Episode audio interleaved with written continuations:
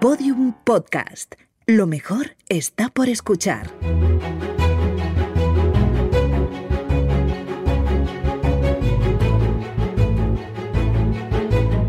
Historia de España para selectividad. Un podcast de Juan Jesús Pleguezuelos.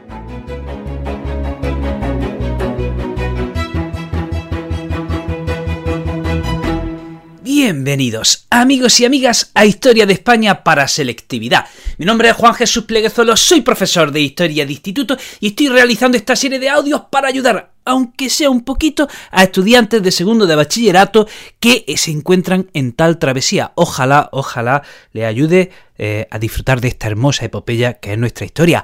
Antes de empezar con el programa, recordarte que este episodio lo puedes escuchar desde la aplicación de Podium Podcast, en la que vas a tener acceso a un montón de podcasts de muchísima calidad, entre otros, mi otro podcast de historia, Historia con el móvil. También decirte que ya tienes a tu disposición el libro de apuntes que acompaña a este podcast. Historia de España para la selectividad, los apuntes que acompañan al podcast, así se llama. Tiene el enlace en mis redes sociales. Así puedes estudiar para el examen. ¿eh? Eh, mientras escuchas el audio, pues también tiene el texto ¿eh? de cara al examen. Bueno, bueno, bueno, empecemos con el programa. Vamos a hablar de la evolución política del régimen franquista en su contexto internacional. Vamos a ver, primera etapa, vamos a hablar de la España azul que va de 1939 a 1945. Decimos que es la España azul porque en este periodo quien tiene más influencia en el gobierno eh, son los falangistas. Y los falangistas ya saben que tenían como, como color característico el azul.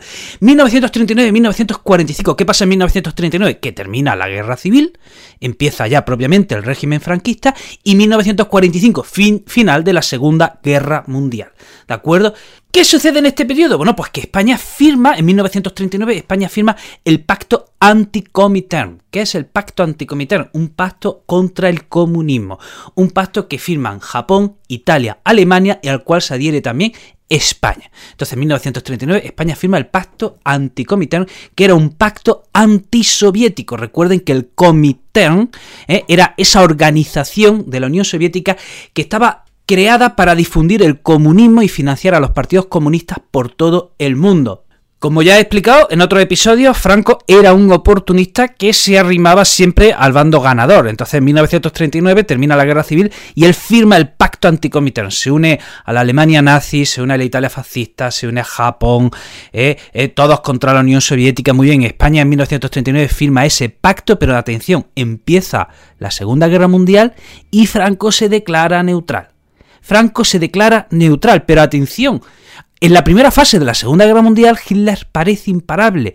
Hitler invadió Francia sin ningún problema, Hitler parece eh, absolutamente imparable. ¿Y qué hace Franco? Cambia su posición, atención, de neutral a no beligerante. Y recluta la División Azul, un ejército de supuestos voluntarios, ¿de acuerdo? Que iba a ir a luchar con los nazis contra los comunistas. ¿De acuerdo? Iba a luchar, repito, con los nazis contra los comunistas en la Unión Soviética. Pero, ¿qué hace con la División Azul? Que, que, él lo presenta como un cuerpo de voluntarios y atención, ¿bajo qué bandera van? Bajo la bandera de la División Azul. O sea, Franco no quiere mojarse. Y llegamos a 1942 y resulta que en España, eh, en Bilbao, en una iglesia, hay un enfrentamiento entre falangistas y carlista. Pero es que eh, por esas fechas también está sucediendo que en el frente soviético los nazis ven frenado su avance. ¿De acuerdo? Aquí los soviéticos consiguen resistir el avance de los nazis por primera vez eh, en tres años de guerra. Los nazis ven como su avance imparable es frenado. Entonces, ¿qué sucede? Que por un lado los nazis están siendo frenados eh, en la, Unión Soviética, por otro lado se produce ese incidente en Bilbao entre falangistas y carlistas. ¿Y qué hace Franco en 1942? Retira a los falangistas del gobierno, retira a los falangistas del gobierno y los sustituye por católicos. Y ese mismo año, ese mismo año España vuelve a la posición de neutralidad. Ese mismo año España vuelve a la posición de neutralidad. O sea, Franco como que ve que Hitler puede perder la guerra y aquí ya es cuando intenta despegarse de las potencias del eje. Primero, eh, retira la división azul, retira a los falangistas del gobierno, recuerden que los falangistas vienen a ser como los fascistas españoles, ¿de acuerdo? Retira a los falangistas del gobierno y los sustituye por católicos. Entonces Franco empieza ese despegue de las potencias del eje porque teme, teme que puedan perder la guerra y entonces él no quiere tener nada que ver para cuando les llegue el desastre a sus aliados alemanes e italianos, ¿no? Entonces, Primera etapa, 1939-1945, la conocemos como la España Azul. Segunda etapa, aislamiento. Termina la Segunda Guerra Mundial en 1945 y España está aislada, está en un bloqueo diplomático. Solo mantiene relaciones internacionales con algunos países árabes y con Argentina y se queda fuera, por ejemplo, del Plan Marshall. El Plan Marshall era un plan económico que Estados Unidos había emprendido para ayudar a sus aliados europeos y España, como es una dictadura, se queda fuera de ese Plan Marshall y también se queda fuera de la OTAN. Recuerden que la OTAN es esa alianza militar que agrupaba a eh, los países de Europa y Estados Unidos, Organización del Tratado Atlántico Norte. Y la OTAN se, era una alianza militar sobre todo para defenderse de posibles ataques de eh, la Unión Soviética. Entonces, ¿Qué sucede? Que los católicos van ganando fuerza en el gobierno, sobre todo una asociación que se llama Asociación Católica Nacional de Propagandistas. ¿Y eh, quién va perdiendo fuerza? Pues ya lo hemos dicho, los falangistas. Se aprueba en 1947 la ley de sucesión en la jefatura del Estado. Y atención que esa ley proclama que España es un reino, que España es una monarquía. Mm, reino sin rey, un reino con un dictador, sí, bueno, son estas cosas que pasaban, ¿vale? Pero con esa ley, la ley de sucesión en la jefatura del Estado, se proclama que España es una monarquía. Llegamos a 1950 y ¿qué sucede? Pues que eh, Franco, bueno, pues eh, la, suerte le bendice, el contexto internacional le bendice. ¿Por qué? Porque en 1949 comienza la Guerra Fría, ¿no? Eh, por lo menos de manera oficial. Y esto favorece al régimen franquista. ¿Por qué? Porque si de algo no había duda es que Franco era anticomunista. ¿De acuerdo? Si de, eso no había ninguna duda, que Franco era un anticomunista, vamos, es que en la guerra civil, o sea, sus enemigos mortales eran los, de, unos de sus enemigos mortales eran los comunistas. Y Franco se enfrenta eh, eh, eh, en la guerra civil a muerte a los comunistas. O sea, de esto, del anticomunismo de Franco, no se duda.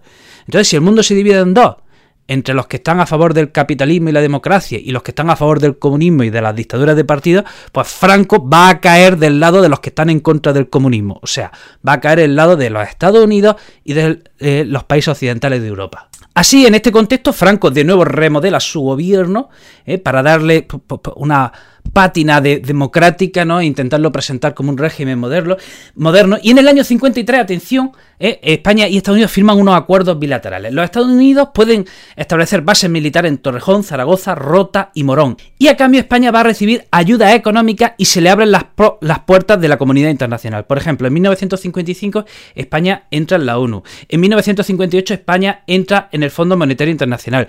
En 1959 España entra en la Organización Europea para la Cooperación y el Desarrollo. Y bueno, hay que decir que entonces España empieza a recibir una ayuda internacional, aunque no es suficiente, ¿de acuerdo? Eh, eh, dentro de España siguen aumentando las huelgas y las manifestaciones estudiantiles. Y ahora llegamos a la época del desarrollismo. La autarquía, la autarquía había sido un fracaso. Entonces en el 57 resulta que entran en el gobierno los llamados tecnócratas, que muchos de ellos pertenecían al Opus Dei, y, llevan a cabo el plan de estabilización.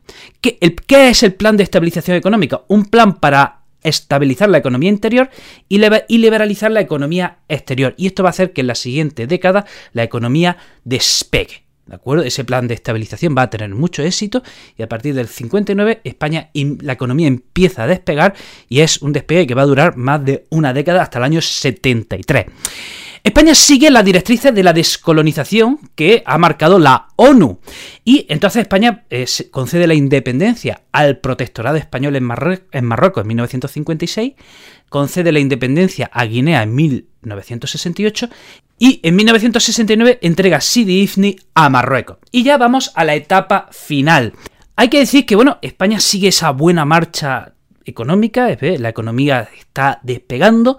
¿Y qué hace el régimen? Eh, aprueba una serie de medidas que pueden considerarse aperturistas, pero que por otro lado no hacen más que reafirmar el régimen, no hacen más que mm, reafirmar el régimen y proponer su continuidad durante muchas décadas. ¿eh? O sea, España eh, está progresando económicamente, el régimen empieza a tomar ciertas medidas de cierta apertura, pero ya digo, estas medidas lo único que hacen es apuntalar y reafirmar al régimen. ¿De qué medida hablo? Por ejemplo, del Tribunal de Orden Público, de la Ley de, Seguridad Social, de la Ley de Prensa, de la Ley de Libertad Religiosa, de la Ley Orgánica del Estado, etcétera, etcétera. España, atención, en 1970 firma un acuerdo preferencial con la Comunidad Económica Europea. O sea, España no podía formar parte de ese club, porque era una dictadura, pero sí se convierte, ya digo, como en una, especie de socio preferente.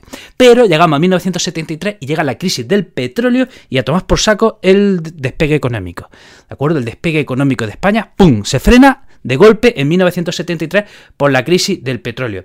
Y llegamos a noviembre del 75 y ¿qué pasa? Que Franco está enfermo, Franco ya está a punto de morir y aprovechando que Franco se está muriendo, el rey de Marruecos organiza eh, la invasión del Sáhara español, organiza la Marcha Verde y España, eh, no España abandona el Sáhara, abandona el Sáhara sin oponer resistencia y se lo entrega directamente a Marruecos. ¿De acuerdo? Eh, el rey de Marruecos organiza la invasión del Sáhara español y España pues abandona el Sáhara y ahí se queda. ¿De acuerdo? Todo esto se hace mientras Franco ya estaba en la cama a punto de morir. Y bueno, hasta aquí el programa de hoy. Recordarte que este episodio lo puedes escuchar desde la aplicación de Podium Podcast. También decirte que tiene a tu disposición el libro de apuntes que acompaña a este podcast. ¿eh? Tiene ese libro en todas mis redes sociales, ¿de acuerdo? Y es un libro muy bueno si te, si te estás preparando el examen, de manera que ya puedes eh, estudiar no solo mientras me escuchas, sino que también tendrás el texto para, podértelo aprender y podértelo estudiar. Y no te digo más, querido amigo, querida amiga, te mando un pedazo de abrazo y nos vemos en el próximo programa. Todos los episodios y contenidos adicionales en podiumpodcast.com. También puedes escucharnos en nuestros canales de Spotify, iTunes, iBox y Google Podcast y en nuestras aplicaciones disponibles para iOS y Android.